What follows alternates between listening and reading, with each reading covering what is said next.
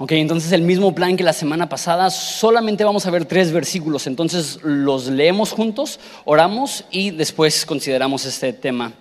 Dice así, digo pues por la gracia que me es dada a cada cual está entre ustedes, que no tenga más alto concepto de sí que el que debe tener, sino que piense de sí con cordura, conforme a la medida de fe que Dios repartió a cada uno.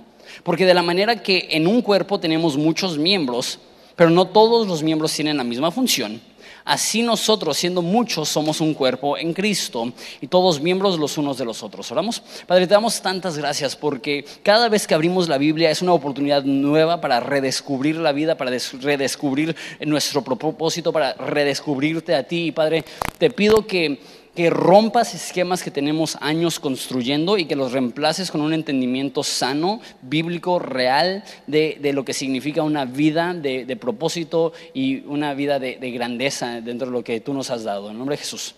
Amén.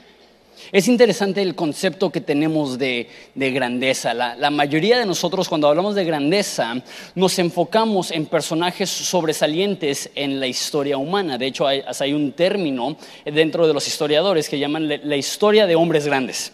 Entonces, al estudiar la historia no se enfocan en eras o en reinos o en civilizaciones, se enfocan en los hombres sobresalientes de eso. Entonces estudiarían la, vida de Alejandro Magno y estudiarían la vida de, Julio César o, estudiarían la, vida de Napoleón Bonaparte o de Hernán Cortés o, no sé, hasta más reciente, Benito Juárez o, Leonel Messi o, no, no cierto. Este, personas que nosotros consideramos ser importantes y grandes y la mentalidad de la mayoría de nosotros es quieres ser grande, necesitas ser sobresaliente, necesitas ser eh, importante, necesitas vivir una vida que las demás personas digan, digan, wow, él vivió una vida extraordinaria.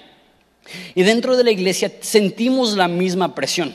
Sentimos que la gente más espiritual son los pastores, y de ahí siguen los líderes y de ahí los que sirven y de ahí los que solamente van de vez en cuando y esos son los que ya de plano no hicieron nada importante hablando en el sentido de iglesia. Y, lo que estamos buscando es siempre sobresalir y siempre ser importantes. Y eso, y eso se magnifica en, mi generación. Sé, que la mayoría de personas que son mayores que yo tienen un, filtro un poco distinto, eh, pero mi generación tenemos un, deseo insaciable de sobresalir. Y eso se ha empeorado por el asunto de las redes sociales. Que todos queremos tener muchos seguidores, todos queremos tener muchos likes, subes una foto de tu gatito, estás cada cinco minutos como que viendo cuántos likes tienes y dices, órale, a 23 personas les gustó mi gatito, qué popular soy. Este, y de hecho, estamos tan adictos a ese sentimiento de aprobación de cuando alguien comenta o le da like a algo que publicamos en redes sociales, porque suelta dopamina, que es, que es la, hormona de, de placer y recompensa, que hay algo que se llama una notificación fantasma que estás tan expectante de, que alguien responda a lo que tú estás publicando, que sientes que te llega una notificación y que te vibró el teléfono en la bolsa y no te llegó nada. nada. ¿Alguien les ha pasado? ¿O soy el único? Que dices, está rota esta cosa, ¿por qué me está vibrando? ¿No? Y la razón que está vibrando no es porque eh, vibró sin querer, es que tu mente está tan a la expectativa de recibir un poco de afirmación positiva que hasta lo inventas ahora de qué popular soy, tengo un chorro de notificaciones y llega así en blanco la pantalla, ¿no? Estamos buscando ser algo. E, en, mi generación, en mi cultura, las personas sobresalientes son las personas que han logrado encontrar fama con un trasfondo desconocido. Es alguien como Justin Bieber, él empezó haciendo videos en, YouTube, es alguien como Kim Kardashian o alguien como Kanye West y esas personas que, eh, muchas personas idolatran porque dicen, e, él ha alcanzado tanto éxito y él vino de la nada y eso son como, como la, es, es la esperanza que tiene la mayoría de gente de mi edad, poder llegar a ser famosos. Ahora, deja digo esto. Si tú tienes el deseo de grandeza, ese no es un deseo malo. Sin embargo, se tiene que redirigir y redefinir lo que significa ser grande. Cuando Jesús estaba en el mundo, sus discípulos le hicieron una pregunta muy rara. Le dijeron, Jesús, cuando tú vengas en tu reino, ¿quién se va a sentar a tu derecha y a tu izquierda? La mayoría de nosotros diríamos, qué narcisista, qué egocéntrico, ¿Cómo que quién se va a sentar a tu lado derecho y a tu lado izquierdo? Él es Dios, Él es el importante. ¿Por qué te estás enfocando en lo que tú vas a tener? Y uno pensaría que en ese momento Jesús lo usaría como un ejemplo para decir, ves, eso es ambición y eso es malo. Pero no castiga su deseo de grandeza, redefine su deseo de grandeza y dice, el que de ustedes quiere ser grande, conviértase en el siervo de todos. Porque sí debemos de anhelar grandeza, impacto e influencia y que nuestra vida cuente para algo, pero eso se descubre a la luz de ser parte de una comunidad, de, servir, de ser parte de algo más grande. El mundo exalta los logros individuales. La Biblia se enfoca en aprender a vivir como un conjunto. La palabra que es aquí es como un cuerpo que juntos podemos más, que juntos somos más fuertes, que juntos somos más creativos, que juntos podemos alcanzar más, solos. Y, cuando cada quien jala para su propia dirección, solos no, podremos lograr lo, que podríamos lograr juntos. No, suelo contar muchos chistes. Eh, normalmente si digo algo chistoso es una ocurrencia o algo así, pero este es un chiste. Si no les gusta, ríanse de todos modos. Eh, a ver, a lo mejor a futuro les tocan más chistes. Pero había una colonia de, hormigas. Y esa colonia de hormigas tenían un enemigo y ese enemigo era un elefante que pasaba todos los días y azotaba sus pies y los, sacudía a todos en su, en su, ¿cómo se llama? En su colonia. Entonces se ponen de acuerdo las hormigas y dicen, la próxima vez que pase este elefante, nos vamos a subir todos a un árbol y a una nos vamos a brincar, le vamos a brincar encima al elefante y lo vamos a morder al mismo tiempo para que vea que no se mete con, las hormigas no se mete, ¿no? Entonces se suben a un árbol y, pasa el elefante y, todos dicen ahora y brincan todos sobre el elefante y nada más tocan las hormigas el elefante y ya se saca de, ¿se lo imaginan? Y salen volando todas las hormigas. Le queda una hormiga en el cuello. Y todos voltean y dicen, ahórcalo.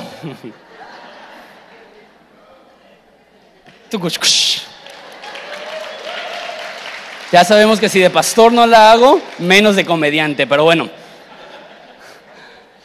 El concepto es que es tonto pensar que una hormiga le puede hacer daño a un elefante. Para que una hormiga tenga valor y tenga propósito y pueda tener impacto, necesita operar en el contexto de una colonia. De hecho, no sé cuántos han visto la película Hormigas producto de los noventas, muchos la vimos, que en esa película hay unos, hay unos saltamontes que controlan toda la operación ahí del trigo, no sé, de, la cosecha de las hormigas, y ellos dicen, si ellos se dan cuenta que si trabajan en equipo son más fuertes que nosotros, nosotros no, no podremos oprimirlos. Y esa es la realidad que si aprendemos a trabajar en conjunto y como un equipo, lograremos juntos mucho más de lo que podríamos lograr solos.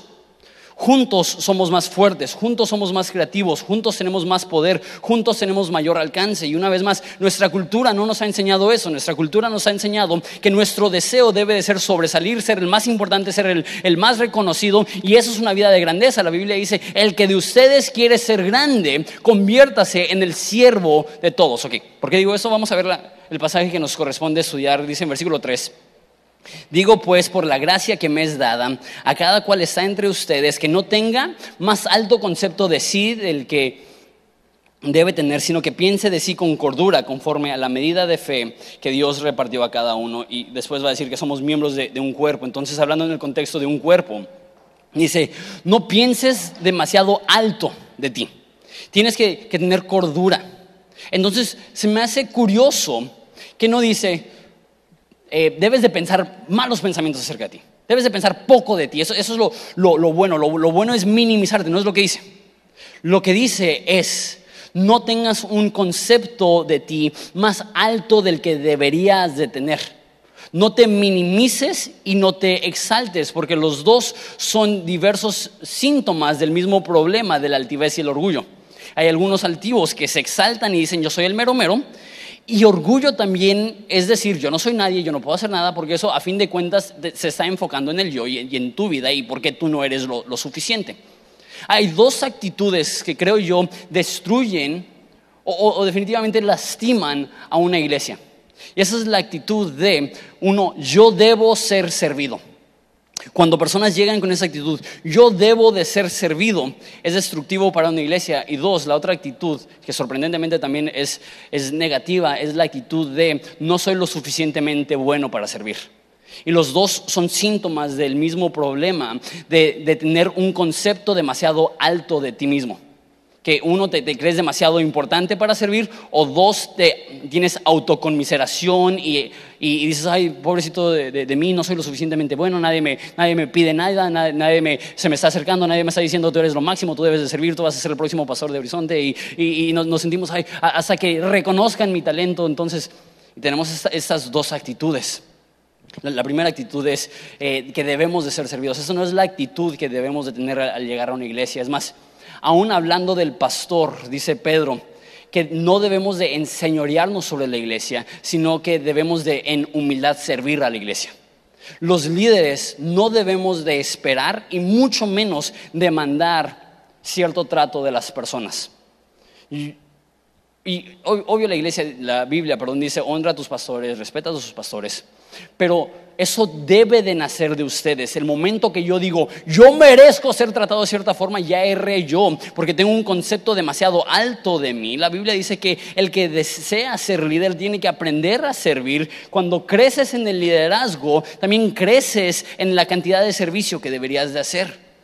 Como pastor, necesitas saber, esto lo creo de todo corazón, no soy la persona más importante de Horizonte. Es más, ya lo llevo a otro nivel no soy más importante que tú. Es más, déjalo llevo a otro nivel. Dice la Biblia que son los miembros del cuerpo que no se ven que son los más importantes. Entonces, hay personas en horizonte que si fueran removidos de horizonte, habría mucho más efecto negativo que si me pasara algo a mí. Es más, puedo decir con bastante confianza que si algo me llegara a pasar a mí, que salgo de aquí y me atropella un camión, Dios no quiera, Aquí está mi esposa, aquí está mi madre, las dos persinándose. Este, si algo me llega a pasar a mí, estoy convencido que Horizonte seguiría bien, creciendo fuerte, impactando, porque entiendo que Horizonte no depende de mí y hay ya un sistema y una estructura de tantas personas que, que estoy seguro que Horizonte continuaría. Yo no soy el más importante, yo no debo de buscar un trato mayor, un trato especial, un trato mejor por ser pastor. Al contrario, yo debo tener la actitud, la actitud estoy para servir. Estoy para dar mi vida para esta iglesia. Pero bueno, esa no solamente debe ser la actitud del el líder o del pastor o de los líderes, debe ser la actitud de la iglesia. No llegar demandando algo. Este, porque a veces podemos llegar a tener esta, esta idea de, de consumidor, que llegamos a la iglesia para ser servidos y vamos a al cine para nuestro entretenimiento, íbamos a Starbucks para nuestro café pésimo quemado que nos costó 70 pesos, que pretendemos que nos gusta porque pagamos tanto.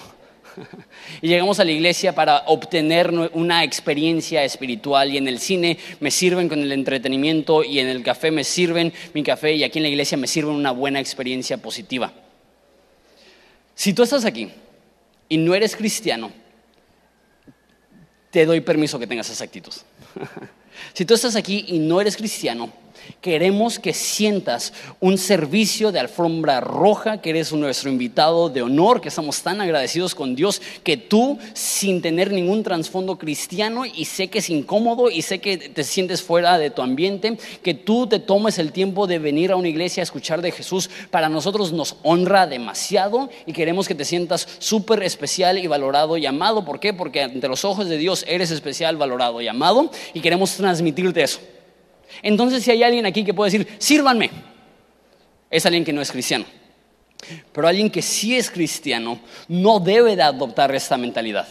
No debe de, adoptar esta actitud de, yo tengo 15 años aquí. Yo, estaba aquí cuando se puso el cemento del estacionamiento. pues qué bien. Le doy gracias a Dios por la constancia y fidelidad de muchas personas a lo largo de esta iglesia. Pero antigüedad en la iglesia no te exenta del servicio a la iglesia. Cuanto más creces, más debes de servir. Cuanto más te reconocen como una persona establecida de una iglesia, no debes decir, ah, pues qué bueno que ya cumplí. Ahora que los nuevos le entren. sino que debemos de ser personas de servicio. Y lo que sucede es porque es tan importante para nosotros dar un buen servicio a las personas que están llegando por primera vez, a gente que no es cristiana, que es fácil que los cristianos digan, ah, pues amén. Encontré una iglesia donde no se espera nada de mí, donde puedo llegar en el anonimato, no servir, no involucrarme, llegar, tener mi experiencia cristiana e irme y ya, ya, ya, ya me sirvieron. La actitud del cristiano debe de ser, ¿cómo puedo servir? ¿Cómo puedo ser un miembro activo, firme, fuerte, saludable del, cuerpo de, de Jesús? Yo creo firmemente que todo cristiano debe de servir en una iglesia local. Todo cristiano debe de alguna forma u otra estar involucrado en una iglesia local. Eso me lleva a mi segundo punto. Hay personas aquí que dicen, es que no soy lo suficientemente bueno para servir. Y yo tener cuidado porque esa se escucha como una actitud muy piadosa que, quisieras crecer antes de servir. Y entiendo por qué piensas eso.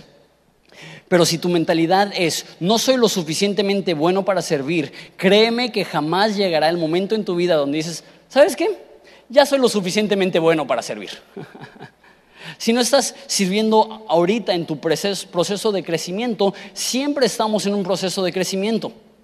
Y, y ahorita a lo mejor te sientes inmaduro, y tu versión dentro de dos años puede que sea más maduro, pero va a ser más inmaduro que la versión de ti dentro de cuatro años. Entonces, si tienes este, esta, idea, no, pues, pues cuando, cuando, esté más maduro, cuando, cuando sea mejor cristiano, entonces voy a servir. Créeme que, que jamás resolverás esa actitud. Queremos que todos puedan servir. A tal grado que hemos reformateado la forma que, que que manejamos todos los roles de, servidores. Conozco muchas iglesias que le ponen muchos requisitos a las personas para poder servir. Conozco una iglesia que para poder servir necesitas haber estado asistiendo a esa iglesia constantemente por tres años. Si eso fuera la realidad aquí, tenemos como 15 personas que pueden servir, porque todos son nuevos. Conozco iglesias que para poder servir necesitas llevar clases semanales por un año para siquiera ser considerado para servir. Y no estoy criticando eso. De hecho, estas dos iglesias que estoy pensando tienen un chorro de servidores y les ha funcionado a ellos. Hasta nosotros viendo que les ha funcionado, intentamos implementar algo así hace años atrás en Horizonte, que las personas que estuvieran sirviendo pasaran un proceso previo antes de servir. Pero realmente a, a sugerencia de mi papá, hemos cambiado eso. Porque hay una cita por un evangelista del siglo XIX, su nombre era Charles Finney. Y él decía, si una persona no está sirviendo el primer mes que es cristiano, lo más probable es que pasará el resto de su vida cristiana sin servir. ¿Por qué? Porque si en el momento de mayor entusiasmo y mayor emoción y, mayor felicidad y agradecimiento por lo que Jesús ha hecho por ti, si ahí no te animas a servir, lo más probable es que conforme pase el tiempo se, se haga más difícil y no más fácil servir. Entonces escúchame, si tú estás en Horizonte y tienes 27 minutos de cristiano, tú puedes servir. si tú estás en Horizonte y tienes dos semanas viniendo, tú puedes servir no te vamos a poner un impedimento. Y obviamente hay diferentes áreas. Si tú le acabas de dar tu vida a Jesús, no te vamos a poner en un lugar de liderazgo, porque todavía no estás listo. Y no te vamos a poner, por ejemplo, a enseñar a los niños, porque no has aprendido suficiente acerca de la Biblia para poder enseñarles. Pero hay otras áreas de, en el estacionamiento, en el registro de niños, de anfitrión, en, en limpieza. Hay muchas áreas donde puedes servir aunque tengas un conocimiento muy, muy, muy limitado y muy poca experiencia, lo que creemos es que cualquier cristiano debe, no cualquier, todo cristiano debe de servir en una iglesia local. Estamos intentando cambiar la actitud y la cultura que tenemos en, en Horizonte referente al servicio. La cultura sin comunicarse, pero que tenemos es que buscamos servidores para llenar y suplir una necesidad. Entonces necesitamos tantos servidores, entonces hay que buscar servidores para que suplan esa necesidad. Necesitamos cambiar la cultura de horizonte a, que sea, en vez de llenar necesidades, que reconozcamos que todo cristiano tiene una necesidad de servir. Entonces no servimos únicamente porque estamos supliendo una necesidad dentro de la iglesia, servimos porque estamos llenando una necesidad dentro de nuestro corazón que necesitamos ser parte de algo más grande que nosotros, que necesitamos ser parte de un cuerpo cristiano, necesitamos ser parte de una comunidad, necesitamos sentir que nuestra vida cuente y tenga un propósito. Y créeme, El mundo te engaña y te dice que para sentirte lleno de propósito necesitas sobresalir personalmente y ser una persona exitosa. Pero conozco a muchas personas exitosas que no encuentran satisfacción en el éxito. Un ejemplo, sé que lo he dado, pero me sorprende tanto que Michael Jackson, que nadie ha alcanzado la fama y el reconocimiento en el ámbito musical, o no muchas personas, que él tuvo, él murió con 100 millones de dólares de deuda. ¿Por qué? Porque era evidente una falta de satisfacción en su ser. Y tenemos esta imagen magna, grande, que para tener una vida llena de propósito necesitamos ser exitosos individualmente. Pero créeme que he visto personas en su lecho de muerte satisfechos no porque sobresalieron, sino porque aprendieron a servir a la iglesia de Jesús y saben que cada momento que dieron de su vida era para un propósito mayor y a lo mejor ellos no son famosos y a lo mejor ellos no son reconocidos y a lo mejor ante los ojos del hombre ellos no son la gran cosa, pero su vida con todo tenían propósito. Todos tenemos esta necesidad de sentirnos útiles en las manos de Dios. Entonces queremos queremos generar servicio no para llenar necesidades de la iglesia, sino para llenar la necesidad que cada uno de nosotros tenemos de ser activos y ser útiles en las manos de Dios. Necesitamos como 150 o 200 servidores para las reuniones dominicales. La actitud no debe ser, ah, ya tenemos suficientes, ya tenemos 150, ya tenemos 200, aunque no, no los tenemos. La actitud debe ser, ok, si conseguimos 500 servidores, les vamos a encontrar áreas para servir. Les vamos a encontrar chamba, les vamos a encontrar algo que hacer porque cada cristiano debe de estar sirviendo en una iglesia local. Somos parte de un cuerpo, somos parte de, una familia y vamos a ver un poco más adelante, todos tenemos una función. Eso, no me quiero adelantar en mis apuntes porque ya voy a llegar a esa parte y ya lo voy a tener que repetir. Dice que no debemos de, tener un entendimiento más alto de nosotros de lo que debemos de, de tener. Dice que debemos de pensar con cordura. Esa palabra aquí, pensar con cordura, literalmente significa un pensamiento no borracho. Qué chistoso. No sé si alguna vez has estado con alguien borracho o estado borracho. Y, este, y es chistoso cómo cambia tu personalidad cuando estás borracho. Puedes pasar de ser una persona súper tímida y retraída a ser una persona súper agresiva y peleonero. Si sí, les ha tocado y dos meses, no, no, no, nunca, nunca, nunca lo he visto. O sucede lo otro, que puede ser una persona súper extrovertida y viva y alegre y de repente te pasas de copas, o como digo, ves a alguien que se pasa de copas y todo deprimido, llorando, comiendo chetos, así como nadie me ama. Es chistoso cómo el estar borracho cambia la forma que te ves. Esa palabra aquí, o sea, sobriedad, eh, también significa con una mente equilibrada. Me encanta esto. No debemos exaltarnos, no somos lo máximo. No debemos minimizarlos, minimizarnos. Si somos parte de un cuerpo, si tenemos una función, si salimos, si se sentirá nuestra ausencia. No somos inútiles y no somos indispensables si somos importantes, pero no los más importantes, si somos débiles, pero no tan débiles que Dios no nos puede usar, tenemos que tener un entendimiento equilibrado de nosotros mismos. Y, continúa y dice que, que no debemos de pensar con altivez, sino con cordura. ¿Por qué? Porque cada quien ha, ha recibido de Dios una medida de fe, que Dios nos ha repartido a cada quien una medida de fe. ¿Qué significa eso? La razón que no nos exaltamos, y que no dejamos que se nos suba la espuma es porque reconocemos que cualquier cosa que tenemos ha sido un regalo de Dios. Aún la fe que tenemos no la producimos nosotros de, nuestro propio, eh, de nuestra propia espiritualidad. Aún la fe que poseemos lo hemos recibido como un regalo de Dios para creer en Él. Y si todo lo que tenemos es un regalo de Dios, ¿quién, quién se puede jactar? ¿Quién puede decir yo soy súper importante, yo soy lo máximo? No, no, no. Debemos de pensar con cordura sin altivez, sin autoconmiseración, sin exaltarnos, pero tampoco sin minimizarnos, sabiendo que somos una parte del cuerpo de Dios. De hecho, la Biblia, hablando de la iglesia, dice que somos como un muro con diversas piedras edificadas una sobre la otra. Una piedra sola es afuera de su función. Pero cuando pones piedra sobre piedra, sobre piedra, sobre piedra, puede ser algo increíble. Igual un cristiano independiente, individualista, no cumple con su función, pero una vez que se suma los esfuerzos colectivos de una iglesia, puede ser usado y usada para construir algo increíble. Siguientes dos versículos dice,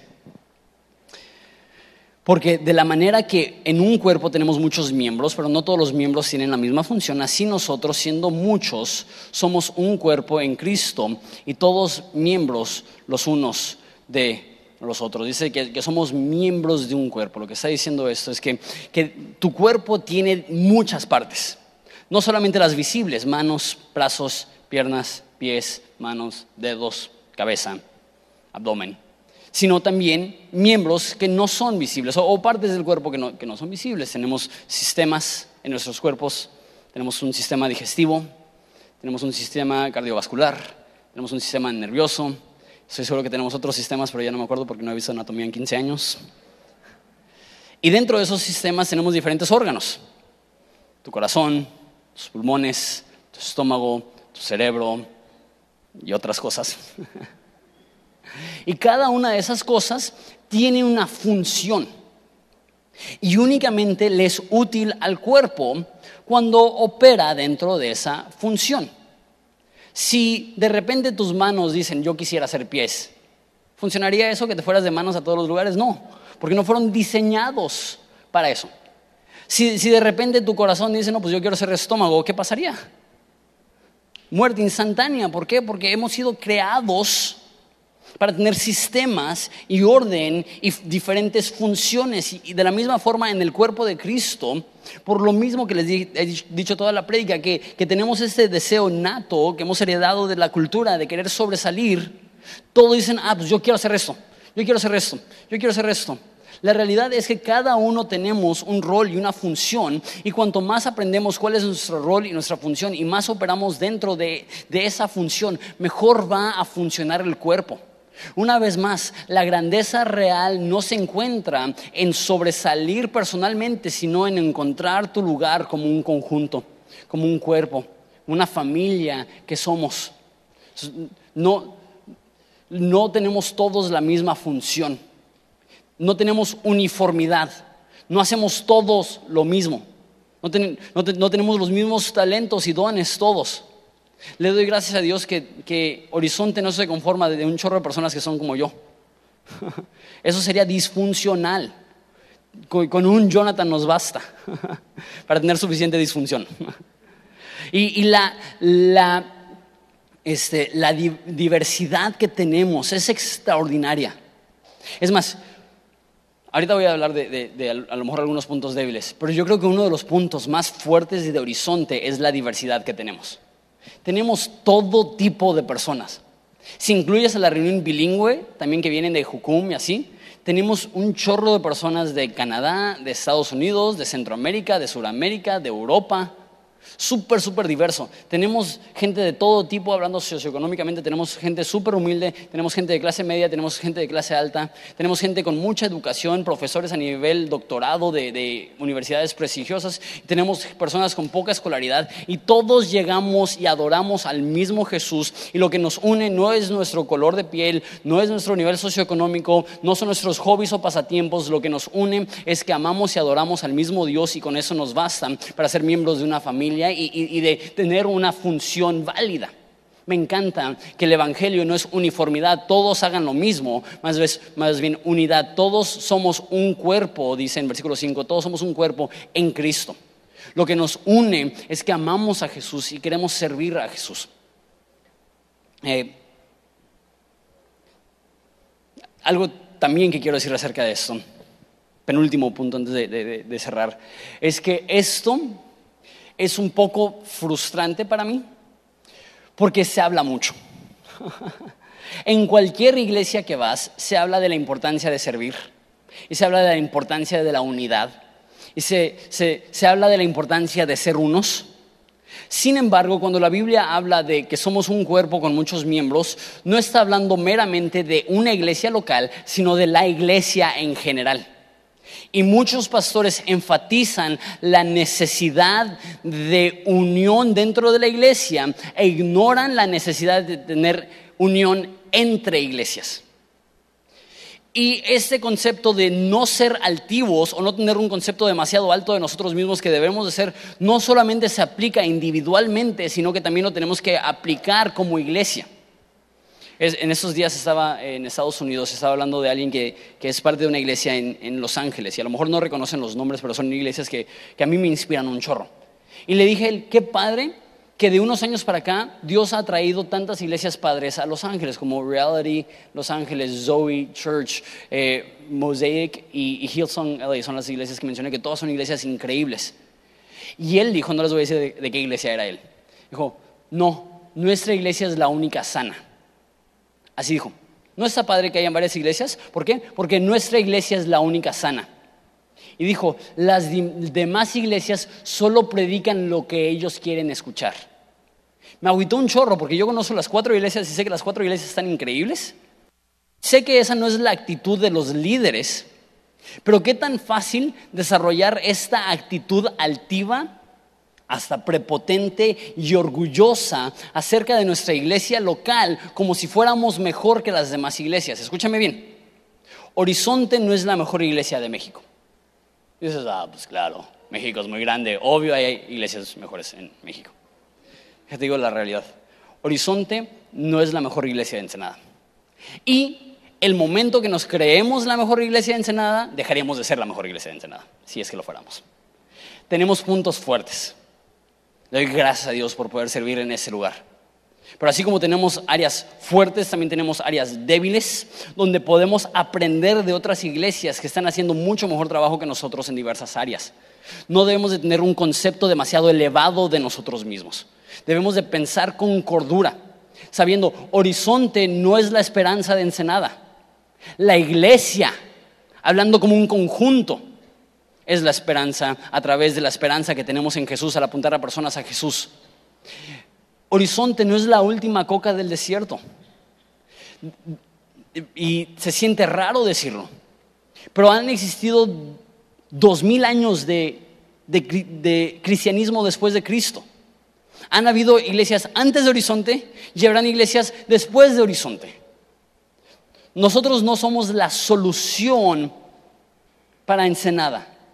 Necesitamos reconocer que así como yo les estoy diciendo a ustedes que necesitamos humillarnos y servir dentro de la iglesia, también como una iglesia, como un conjunto, necesitamos humillarnos y servir a las demás iglesias. La forma que me gusta decirlo es, horizonte no existe para horizonte. Horizonte existe para que los que están lejos de Jesús puedan conocer a Jesús y para servir a otras iglesias, para ser de, esperanza y bendición e inspiración para otras iglesias. Horizonte no existe para Horizonte y el momento que reconocemos que lo que aportamos es un granito de arena y no todo el proyecto y que estamos aquí para trabajar en conjunto con las demás iglesias, ahí es cuando estamos operando sanamente. Pero, y con eso termino, no quiero que subestimemos el poder de esto. Que si la iglesia se activa, podría haber una transformación absoluta. Si dejamos de priorizar en nuestras vidas el éxito personal y entendemos a trabajar como un conjunto, sabiendo que juntos podemos más, la iglesia se convierte en una fuerza imparable. Estaba escuchando un pastor que dijo algo que me fascinó. Dijo, los cristianos se sienten muy cómodos con el concepto de historia, lo que ha pasado antes, a tal grado que cuando alguien quiere hacer algo innovador o algo distinto, ¿qué es lo que dice? Hagamos historia.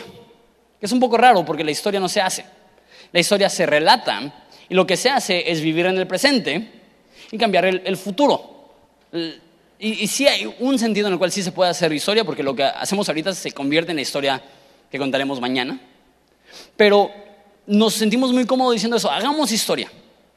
Y lo que dijo el pastor es, debemos de cambiar nuestra actitud. No, no, debemos decir, hagamos historia, debemos de saber, podemos crear un nuevo futuro.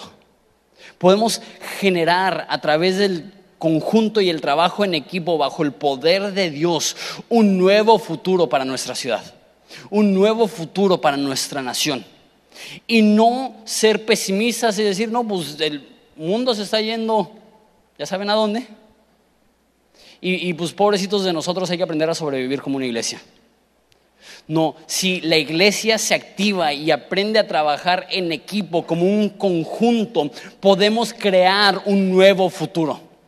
Y mi esperanza es que Ensenada va a ser absolutamente diferente por el trabajo colectivo de las iglesias para mejorar este lugar.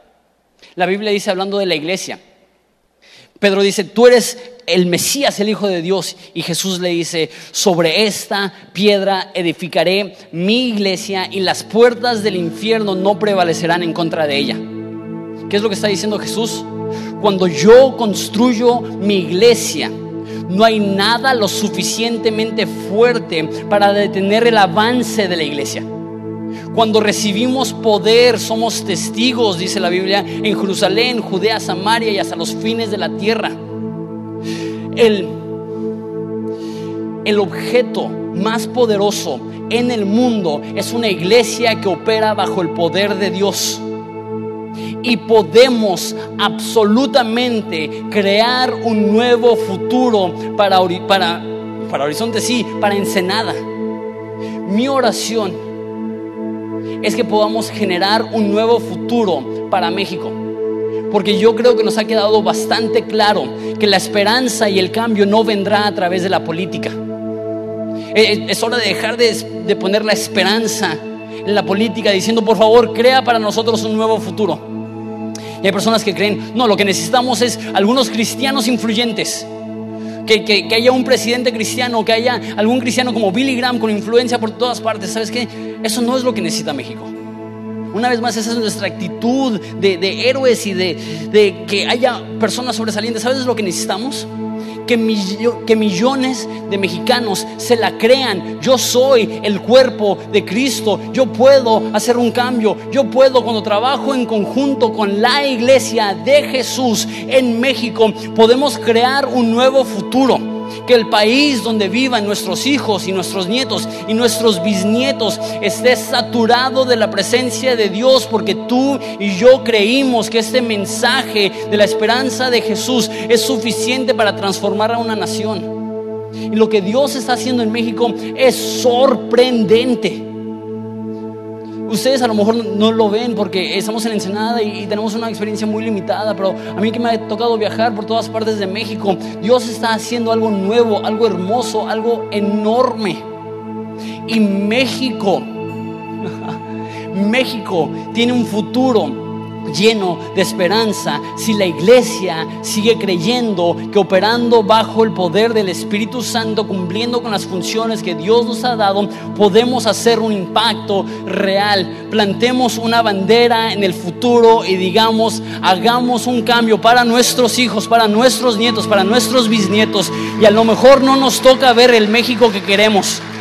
A lo mejor no nos toca ver la transformación que queremos a lo mejor no nos toca ver un México donde la esperanza reina porque millones de personas han tenido un encuentro con Jesús, pero podemos creerlo. Y la Biblia dice que ni las puertas del infierno prevalecen en contra de la iglesia, que la ofensiva de una iglesia centrada en Jesús es tan poderosa que rompe las puertas del infierno, ataca a la oscuridad y arrebata a personas para el reino de Jesús, su luz y su esperanza. Yo creo, yo creo que Dios nos ha dado todo lo que necesitamos en Jesús para crear un nuevo futuro para nuestra ciudad, para nuestro país, para nuestros hijos, para nuestras familias.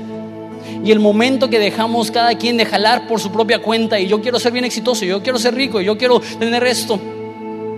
Ok, está bien que tengas metas, pero que no sea tu mayor meta, porque alcanzarás eso y te sentirás vacío.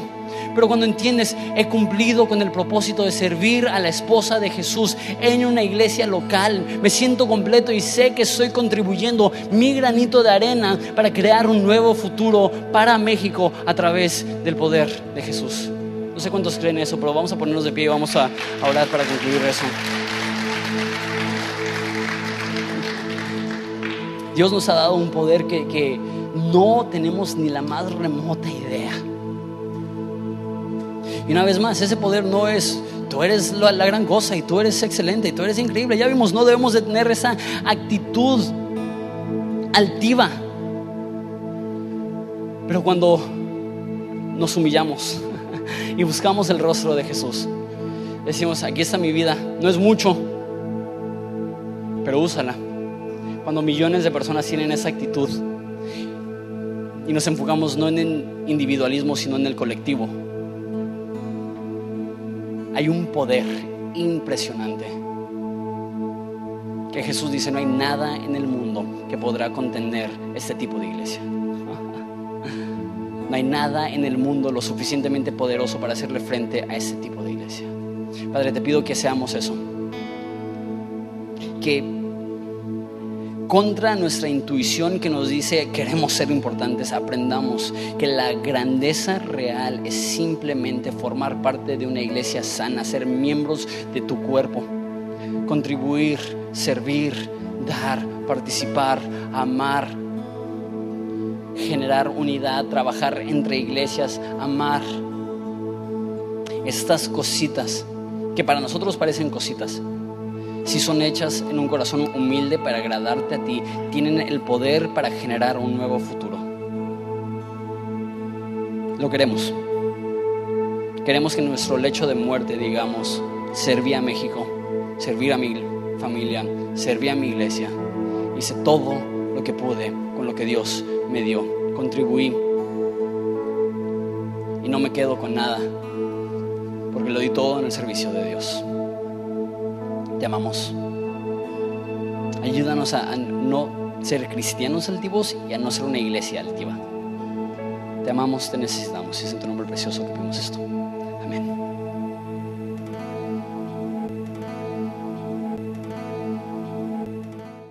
Hola, mi nombre es José Michel, soy uno de los pastores aquí en Horizonte Ensenada, encargado del Ministerio de Producción. Si este ministerio ha sido bendición para tu vida, nos gustaría que nos mandaras tu historia. Escríbenos a horizonteensenada.gmail.com También, si quieres bendecir económicamente nuestro ministerio, puedes ir a horizonteensenada.org diagonal dar. Solo te pedimos que lo que des no interfiera con lo que hace tu iglesia. Gracias.